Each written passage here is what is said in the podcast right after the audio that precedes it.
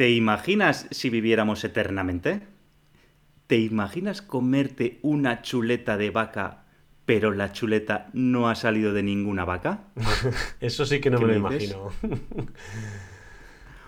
Hoy vamos a hablar de biorevolución, un tema que traerá grandes avances, pero a la vez grandes cuestiones éticas y morales. Quedaros hasta el final porque el podcast de hoy va a dar que pensar y además os puede ayudar a tener una charla súper entretenida con vuestros amigos. Sí, señor, pero antes de entrar en faena y todo, la semana pasada tuvimos una entrevista con Gorka, Gorka Fernández, experto en fabricación aditiva y nos puso el tío blanco sobre negro qué es la fabricación aditiva, qué ventajas, qué tendencias. Bueno, realmente lo que estamos haciendo en industria. Así es, que Y también antes de arrancar, oye, recordaros a todos los que nos estáis oyendo, a los que nos estáis escuchando, que nos podéis encontrar en tendenciasindustriales.com, en Instagram, en YouTube, en LinkedIn, en todas las plataformas de podcasting en iBox, Spotify, Apple Podcast. Si no estamos en alguna, nos mandáis un mensaje que nos ponemos a ello, ¿vale? Ya sabéis que podéis encontrar a más personas, o sea, que podéis ayudar a más personas para que se aprovechen de estos consejos y recomendaciones dando al me gusta, cinco estrellas, ¿eh? ya sabéis, compartir esa mar. Eso es, suscribirse gratis y darse de baja también, con lo cual, compártelo, conéctate, suscríbete y a por ello. Y sin más, Iker, arrancamos, motores.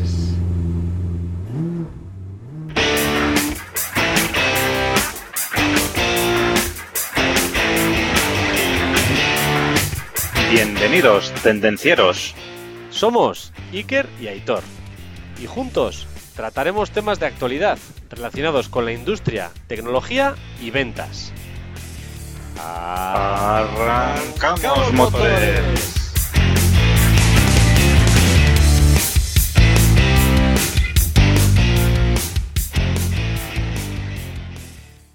Como ya hemos adelantado, como ya has adelantado hoy, Aitor, vamos a hablar de la biorevolución, o biorevolution, o revolución biotecnológica, llámalo como quieras. ¿En qué? ¿Por qué hemos cogido este tema? Pues hemos encontrado un artículo de McKinsey muy muy interesante que habla de la biorevolución y nos ha parecido cañero traer ese tema para todos los tendencieros. Al final el McKinsey Global Institute publicó un informe de nada más y nada menos 200 páginas sobre el impacto de la biotecnología en la economía a nivel global. Al final el informe describe el alcance y potencial de esta ola de innovación a través de la biotecnología y destaca los riesgos que deberán gestionarse. Nosotros no os vamos a dar una chapa de 200 páginas, pero sí os vamos a extraer lo más interesante de este artículo. Y para empezar, Aitor, ¿qué es la biotecnología? Pues sí, que sí, pero antes de decirte la biotecnología, decir que a mí estos temas como el de hoy, al igual que cuando hablamos de inteligencia artificial, me apasionan por el debate moral que tienen detrás, ¿eh? por el tema ético y por todo lo que te puede dar de pensar, como hemos dicho antes, de ¿eh? dar a la cabeza, ¿no? Que si es bueno o es malo, que el dilema del tren, ¿eh? ¿A quién atropella el tren? Estas cosas a mí me gustan y a los tendencieros me consta que también les gustan estos temas de darle un poquito a la cabeza, ¿eh? Muy bien. Entonces, para arrancar, ¿qué es la biotecnología? Pues la biotecnología es una tecnología que utiliza células vivas para desarrollar, manipular productos con fines específicos. Un ejemplo de ello es lo que ya todos conocemos como son los alimentos transgénicos. ¿vale? La biotecnología está vinculada también con la ingeniería genética y surgió como disciplina a principios del siglo XX en lo que sería la industria alimentaria a la que después se sumaron otros sectores, como puede ser la medicina y como es el medio ambiente. Hoy en día, con el desarrollo acelerado de la computación, de la inteligencia artificial, de la automatización, de la robotización, pues se está impulsando una nueva ola de innovación que podría tener un impacto significativo en las economías y en las sociedades. La biotecnología moderna, además, nos va a ayudar a combatir el hambre, las enfermedades, producir de forma más limpia, segura, eficiente, reducir lo que ahora nos afecta tanto, ¿no? Que hablamos mucho del coche eléctrico, ¿no? De la huella ecológica, cómo ahorrar energía ahora que la energía está por las nubes, ¿no? Entonces, bueno, a todo esto nos va a ayudar la biotecnología, nos lo creamos o no. y, pues bueno, este informe de McKinsey, que todo hay que decirlo, ¿vale? Es, de McKinsey en lo que nos hemos basado para hablaros hoy, pues evalúa el progreso de estas innovaciones, su potencial impacto económico y social, los riesgos que los dejaremos para el final. Quedaros hasta el final porque esto os va a interesar mucho. ¿eh? Y sin más, analizamos desde diferentes áreas las aplicaciones, las ventajas, las cosas que se pueden hacer, etc. Bueno, Iker, cuéntanos, cuéntanos por favor cuáles son las principales áreas en las que está ocurriendo la bioinnovación. Exacto, pues eh, para entrar un poco en faena, la bioinnovación está ocurriendo en cuatro áreas que podemos determinar como claves. Todos estos avances que has comentado, Editor, permiten aumentar la capacidad de comprender y diseñar la biología, al final, la secuencia del ADN en todo el mundo ahora crea grandes volúmenes de datos biológicos cada año. O sea, ahora es bastante accesible poder sacarte la secuenciación de tu ADN. Eh, ha bajado considerablemente el coste de, hacerlo y la detección de alto rendimiento pues han ayudado a reducir pues todos estos costos, acelerar el ritmo de experimentación y generar nuevas formas de datos que nos ayudan a entender mejor lo que es la biología. Entonces, eh, los avances recientes incluyen una fuerte caída del costo, que hemos dicho, de la secuenciación de ADN. Hay muchas empresas norteamericanas principalmente que, te permiten eh, hacer la secuenciación de tu propio ADN echando un eh, clásico escupitajo en el bote, enviando el, digamos, el, la muestra y te mandan una secuenciación pues con posibles enfermedades y demás cosas que puedas tener. Entonces, hasta el momento se destaca la innovación en cuatro grandes áreas, ¿no? Como pueden ser las biomoléculas, es el mapeo, la medición e ingeniería de las propias moléculas. Un ejemplo de innovación en biomoléculas pues puede ser las terapias génicas. El segundo campo, el segundo área donde podemos eh, comentar es los biosistemas. En este punto se trata de ingeniería de células, tejidos y órganos, como por ejemplo puede ser la carne cultivada en laboratorio. Sin comentarios. Punto 3. Las biomáquinas. A mí me toca la fibra. Punto 3. Las biomáquinas. Se trata de biotecnología que trata de conectar sistemas nerviosos de órganos vivos a las máquinas. Al final es pues como un ciberpersona, ¿no? La interfaz de la biología y las máquinas.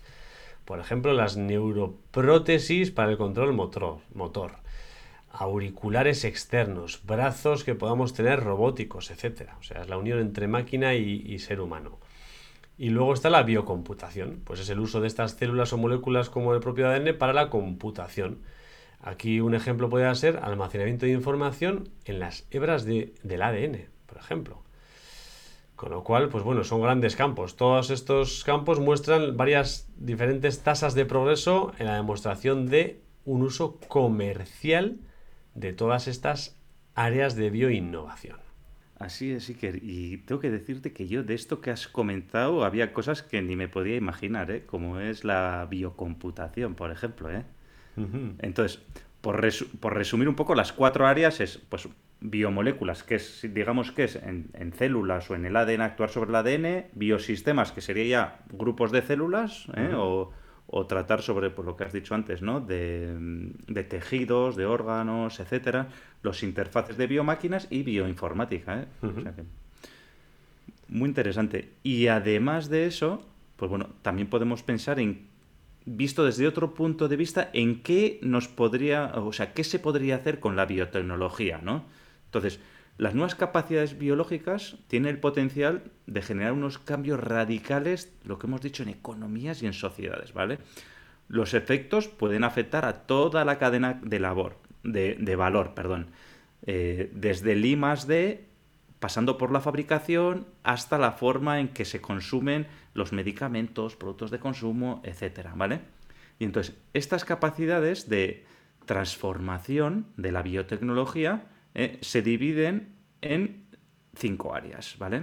Entonces, la primera área de la capacidad de transformación se refiere a los medios biológicos que podrían usarse para ayudar, eh, para producir una gran parte de los materiales físicos de la economía, potenciando, potencialmente con un rendimiento de, de sostenibilidad mejorados. ¿Esto qué significa, vale? que se puede utilizar la biología para crear materiales nuevos que puedan aumentar, por ejemplo, la calidad de ciertos materiales que ya se utilizan. Igualmente podemos utilizar la biotecnología pues, para tener nuevos productos con unas capacidades completamente nuevas. Por ejemplo, pues algún material que pueda ser biodegradable o algo un material que genere menos emisiones de carbono, ¿vale? Cuando en todo el proceso de fabricación, que su huella de carbono que sea menor. O como por ejemplo en este caso, pues uno de los ejemplos que pone pues son las raíces de hongos en lugar de utilizar pieles de animales pues para hacer cuero. sería hacer cuero con raíces de hongos. O plásticos que se podrían hacer con levadura en lugar de hacer productos petroquímicos. Estos serían productos nuevos, biodegradables y con una huella de carbono menor, más reducida. Ya hemos visto algunos, ¿no? Algunos plásticos hoy en día ya entre bolsas y demás ya se pueden ver algunos productos plásticos totalmente biodegradables hoy en día en cualquier supermercado. Bueno, más capacidades que puede tener la biotecnología, capacidades eh, transformadoras de la biotecnología, puede ser al final conseguimos un mayor control y precisión en la metodología a lo largo de la cadena de valor, desde la entrega hasta el desarrollo y consumo con más personalización, es la palabra clave. Al final, el creciente conocimiento de los genomas humanos y los vínculos entre ciertos genes y enfermedades está permitiendo la difusión de la medicina personalizada o medicina de precisión que puede ser mucho más eficaz que las terapias únicas del pasado. Estamos hablando de no un antibiótico genérico, sino un antibiótico concretamente para Aitor o para Iker. La precisión también se aplica a la agricultura, por ejemplo, donde los conocimientos del microbioma de una planta del suelo pues, se pueden utilizar cada vez para optimizar el rendimiento y ofrecer a los consumidores, por ejemplo, pues, un plan de nutrición personalizado basado en las pruebas génicas o genéticas. Entonces, al final, tienes un control perfecto de lo que puede ser la nutrición o la medicina y adaptarlo perfectamente a la persona. La siguiente capacidad sería la de diseñar y reprogramar organismos, tanto humanos como no humanos. ¿eh? Entonces, aquí está aumentando esta capacidad y esto nos permitiría mejorar potencialmente el tratamiento de enfermedades, el rendimiento agrícola, etcétera, ¿vale? Las terapias génicas podrían ofrecer curas completas de algunas enfermedades por primera vez. Podrían utilizarse cultivos modificados genéticamente para producir mayores rendimientos y ser resistentes, por ejemplo, al calor o la sequía. Cuando alteramos genéticamente de forma permanente los vectores que propagan enfermedades, esto se refiere, por ejemplo, a mosquitos que van picando y van propagando enfermedades, pues podrían utilizarse para prevenir enfermedades transmitidas por vectores como la malaria, el dengue, etc. Aquí lo que tengo que decir, Iker, que yo me gustaría utilizar la terapia genética para reprogramarme y no sufrir estos calores que estamos teniendo ahora. ¿eh? E incluso tener un poquito menos de sudoración. La sudoración es buena, y te ayuda a bajar la temperatura del cuerpo, con lo cual ibas a pasar más calor si no sudaras. No sé qué es mejor o peor. Bueno, otra capacidad más adicional son pues bueno, las nuevas metodologías que utilizan la automatización y el aprendizaje automático y la proliferación de datos biológicos están mejorando el descubrimiento, el rendimiento y la productividad en I. Las empresas de biotecnología y los institutos de investigación pueden utilizar una explosión de datos biológicos debido a una secuenciación más barata, que es lo que hemos dicho, que utilizan cada vez más la automatización robótica y sensores en laboratorios que podrían aumentar el rendimiento hasta 10 veces. No sé si alguno ha visto el reactor que ha llevado, por ejemplo, nuestra empresa a la feria de Hannover, pero al final es una metodología de automatización perfectamente. Está todo sensorizado y se dedican a cultivar organismos totalmente sensorizados. Entonces, se pueden aprovechar por los análisis, las técnicas computacionales más potentes e incluso la inteligencia artificial para producir mejores conocimientos durante el proceso este de investigación y desarrollo de I+D. Así es. Y la última capacidad sería el crecimiento del potencial de los interfaces entre sistemas biológicos y computadoras. Aquí hay que decir que se está generando una nueva generación de interfaces de biomáquinas que se basa en una estrecha interacción entre humanos y computadoras, ¿vale? Aquí nos vamos haciendo todo uno, ¿vale? Esto incluye neuroprótesis, que restauran las funciones sensoriales, como pueden ser pues, la pérdida de visión o la visión biónica, ¿vale? que corrige la pérdida de visión, eh, que incluso a través de señales del cerebro podamos controlar el movimiento eh, físico de las o de extremidades paralizadas. Esto ya lo hemos podido ver en algunos vídeos por ahí de cosas que se están avanzando enormemente en este campo. Y también este campo me sorprende mucho más, que es el campo de las biocomputadoras, que emplean la biología para imitar al silicio, ¿vale? Incluido el uso de ADN para almacenar datos. Sí, sí, sí, como habéis oído, el ADN para almacenar datos. Deciros que en el ADN es aproximadamente un millón de veces más denso que el almacenamiento de un disco duro tradicional. ¿Vale? Técnicamente, un kilogramo de ADN podría almacenar la totalidad de los datos del mundo desde el 2016. ¿Cómo te quedas? Alucinado. Aitor, ahora que dices de almacenamiento y tal, ¿cuántos gramos de ADN harían falta para almacenar nuestra biblioteca de tendencieros industriales? ¿Cuántos? Pues pocos, pocos, porque tienes el link ahí, ya sabes, en tendencierosindustriales.com barra biblioteca. Están los libros imprescindibles para vender más y mejor, para ser más productivo, mejorar tu marca personal. Y todo, todo, todo, recomendaciones de los invitados a nuestro podcast. Ya sabes, unos gramillos de ADN ahí en el link tendencierosindustriales.com barra biblioteca. ¿Qué te parece? Muy interesante. Muy bien, vamos a seguir ahora, Aitor, si te parece, con las aplicaciones de la biotecnología. Entonces, se pueden observar cientos de casos, más de 400 casos de uso, casi todos científicamente factibles hoy en día. ¿Qué campos son los que principalmente están, digamos, estos casos? Pues puede ser la salud, el desempeño humano, agricultura, acuicultura, alimentación, productos y servicios de consumo, materiales, productos químicos e incluso la producción de energía. Al final, estos casos de uso por sí solos, más de la mitad de los cuales están fuera de la salud humana, podrían tener un impacto económico directo de hasta 4 billones americanos al año de dólares durante los próximos 10-20 años aproximadamente. Casi nada. El potencial completo podría ser muchísimo mayor si tenemos en cuenta los daños o efectos colaterales que puedan sufragar las nuevas aplicaciones que aún están por surgir y los avances científicos adicionales. Con lo cual, mm, hay un gran futuro acerca de las aplicaciones de biotecnología. Eh, la biblioteca de casos de uso de McKinsey sugiere que el mayor valor de las próximas dos décadas provendrá de cuatro dominios, de cuatro o grupos de sectores en los que están surgiendo aplicaciones de la bioinnovación. Os vamos a resumir los casos de uso de cada uno de ellos concretamente. Aitor, ¿empiezas por el primero? Sí, el primero de todo, pues el de la salud. Pero como hemos dicho antes, el campo de la salud es menos de la mitad de los casos ¿eh? de la salud humana, como hemos dicho antes. ¿eh? O sea que cuando pensamos en biotecnología estamos pensando en, la salud, pero es menos de la mitad. O sea que luego hay muchos más casos interesantes. En, esta, en, en, este, en este camino, en, esta, en el campo de la salud humana, hay una nueva ola de innovación en la cual pues, se incluyen terapias de células, de genes, de ARN ARN y microbioma, que sirven para tratar o para prevenir enfermedades.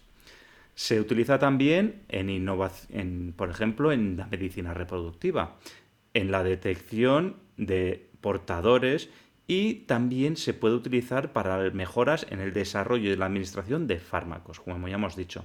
Se están explorando muchas más opciones y están disponibles para tratar enfermedades de diferentes tipos, como pueden ser enfermedades monogénicas, causadas por la mutación de un solo gen, como puede ser la anemia de las células, o enfermedades poligénicas causadas por múltiples genes, ¿vale? Como son enfermedad cardiovascular, enfermedades infecciosas como la malaria, etc. Entonces, con el tiempo, si se captura todo el potencial de la salud humana, de lo que se puede hacer en salud humana, el 45% de la carga mundial de enfermedades podría abordarse utilizando la ciencia que hoy ya es concebible, ¿vale? O sea, con lo que hoy está ya podríamos tratar el 45% de las enfermedades. Y entonces, las principales capacidades que posibilitan el impacto son lo que hemos dicho antes, ¿no? Mayor precisión, mayor personalización en la prestación del tratamiento y el ritmo y el alcance acelerados del I más D a largo plazo. Muy bien, hemos hablado de salud y ahora pues uno de los siguientes campos es la agricultura, acuicultura y alimentación, que los hemos metido todos en el mismo paquete. por su similitud. Al final las aplicaciones como los microarreglos de bajo costo y alto rendimiento han aumentado enormemente la cantidad de datos de secuenciación de plantas y animales, lo que permite una selección artificial de rasgos deseables de bajo costo basadas en marcadores genéticos tanto en plantas como en animales. Esto se conoce como el mejoramiento asistido por marcadores y es muchas veces más rápido que los métodos tradicionales de mejoramiento selectivo. que se hace? Pues se seleccionan los genes principales y se potencian esos genes más importantes. Otras innovaciones en este dominio incluyen el uso de microbioma de las plantas, el suelo, los animales y el agua para mejorar la calidad y la productividad de la producción agrícola. Y el desarrollo de, por ejemplo, proteínas alternativas, incluida la carne cultivada en laboratorio, que podría aliviar la presión sobre el medio ambiente del ganado y los mariscos tradicionales. Bueno, y en el siguiente campo tendríamos los productos y los servicios de consumo, ¿vale? Hemos hablado de ahora hemos hablado de alimentación, de agricultura y agricultura y ahora son productos y servicios de consumo. Se están abriendo oportunidades para utilizar volúmenes cada vez mayor de datos biológicos, ¿vale? Estos datos biológicos y nos, nos van a permitir o van a permitir a las empresas que los utilicen ofrecer productos y servicios personalizados basados en la composición biológica de cada uno. Las aplicaciones incluyen pues, bueno, pruebas genéticas directas al consumidor, lo que ha comentado antes Iker, y luego también eh, incluyen aplicaciones, por ejemplo, de belleza, de cuidado personal y también de forma física. ¿eh? Todo esto basado en microbiomas, ¿vale? los enfoques innovadores para el bienestar y la forma física en, humanos, tanto en humanos como en mascotas, ¿vale?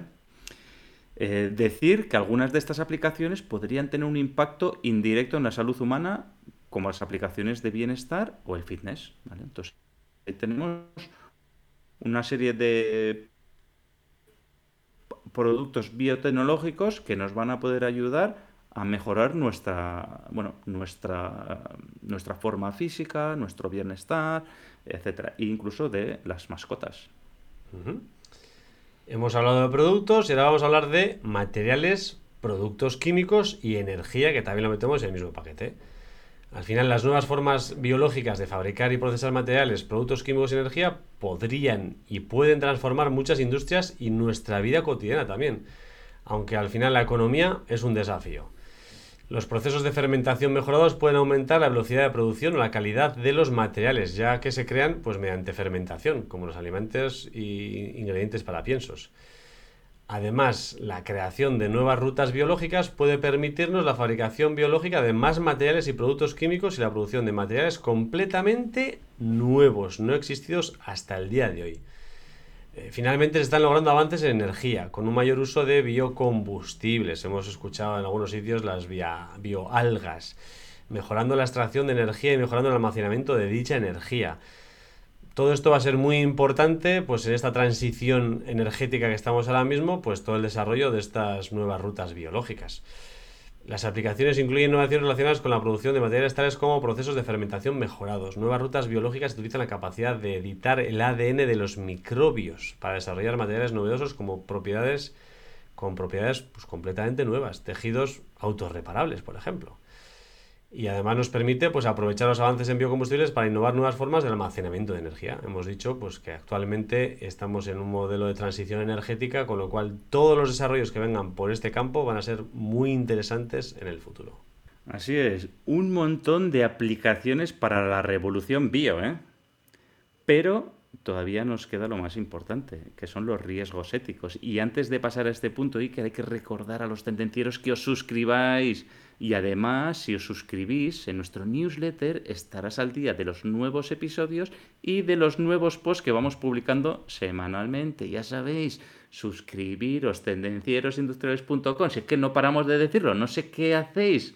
¿Qué estáis haciendo si no os suscribís? Ya no estáis suscritos, regístrate.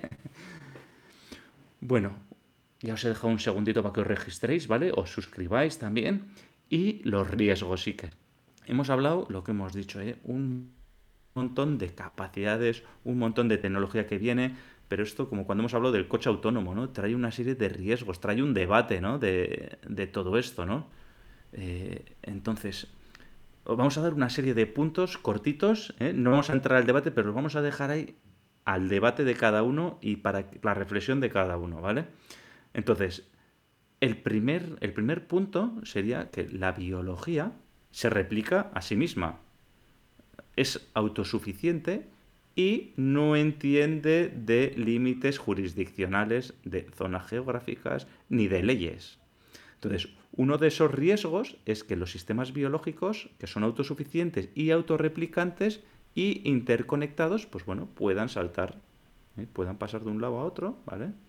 Etcétera. Entonces esto se une con que la naturaleza está interconectada, ¿vale?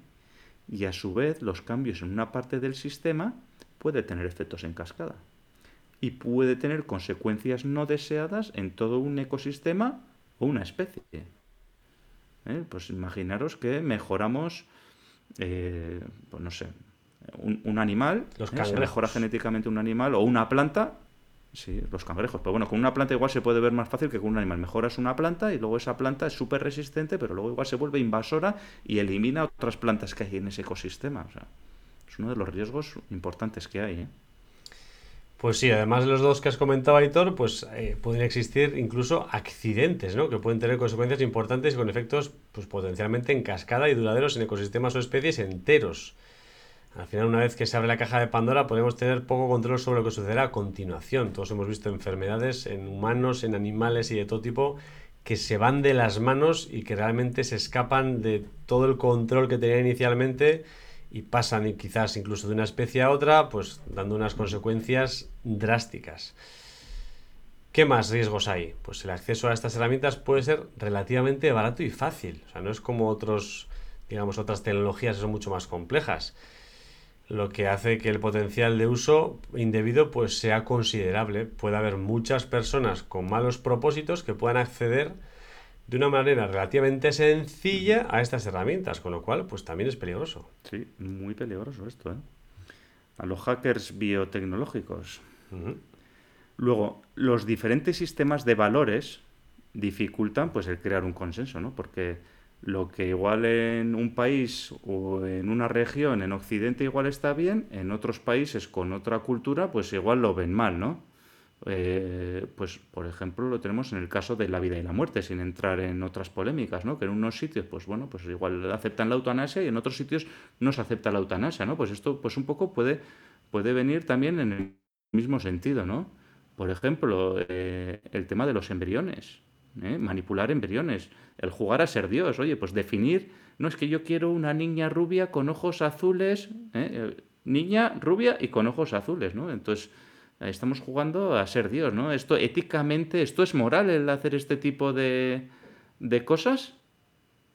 Luego, además de eso, pues bueno, tenemos eh, cómo se pueden almacenar una cantidad ingente de datos o se pueden sacar una cantidad ingente de datos de la, de la secuenciación del ADN, nos vamos a encontrar también con problemas de privacidad y de consentimiento, ¿no? Porque aquí hay, tenemos un montón de, nuevas formas de datos biológicos para los cuales pues todavía no hay una legislación tampoco que esté preparada para ello.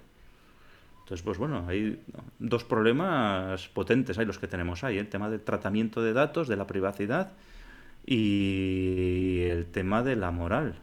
Además de todo lo que hemos comentado, pues el acceso desigual, porque pues aunque es una cosa relativamente sencilla, no todo el mundo podrá acceder, pues lo que puede hacer es perpetuar la disparidad socioeconómica, ¿no? Si hay ciertos, digamos, estamentos de la sociedad que pueden acceder a este tipo de tecnología, pues quizás, pues bueno, pueden perpetuar su especie o pueden mejorar su especie, sin embargo, otras pues no podrán hacerlo pues porque económicamente pues no es accesible para ellos, con lo cual la disparidad será aún mayor, con lo cual, pues este es un riesgo también. Al final, pues bueno, responder a todos estos desafíos a través de la cooperación y la coordinación puede ser complicado dados los incentivos competitivos y comerciales y los diferentes sistemas de valores jurisdiccionales o culturales. Pero claro, hemos de intentar entre todos pues que todos estos riesgos pues no ocurran. El último punto, pues que has comentado, Vicker, pues ya lo sabemos, ¿no? Pues la diferencia entre países ricos y países pobres, ¿no? Y el rico siempre más y el pobre siempre menos, ¿no? Y cada vez menos, y cada vez más, y las diferencias en vez de acortarse, pues se agrandan, ¿no? Pues uno de los riesgos que tenemos ahí y, que hay que darle al coco, ¿eh? También. a ver cómo se puede solucionar. Bueno, y ya estamos llegando. El momento de la adopción y el impacto de las aplicaciones depende de múltiples factores. ¿Eh? Los plazos de adopción y por tanto el impacto varían dependiendo de varios factores, incluido el enfoque de la sociedad sobre los riesgos, ¿eh? lo que hemos comentado. Hay tres etapas en el viaje del laboratorio al mercado. Está la investigación científica, está la disponibilidad comercial y por último está la difusión a gran escala. ¿eh? De estas cosas yo creo que ya todos nos hemos hecho expertos con la pandemia que estamos o que acabamos de pasar, ¿vale? La ciencia necesita inversión y necesita ser probada. Las aplicaciones resultantes deben ofrecer una propuesta de valor frente a las ofertas existentes y deben poder escalarse. Porque puedes tener una aplicación maravillosa, pero bueno, si no pues se puede escalar, pues poco se puede hacer con ella, ¿no? La difusión y el eventual impacto va a depender mucho del sentimiento público, lo que hablamos antes, de la moral de los países, de la ética de los países y de los mecanismos que rigen el uso de las diferentes aplicaciones, ¿eh? de, la, bueno, de, las, de, la moral, la ética, y esto al, final llevará a un tipo de legislación acorde a, los principios éticos de, de las diferentes regiones. ¿no?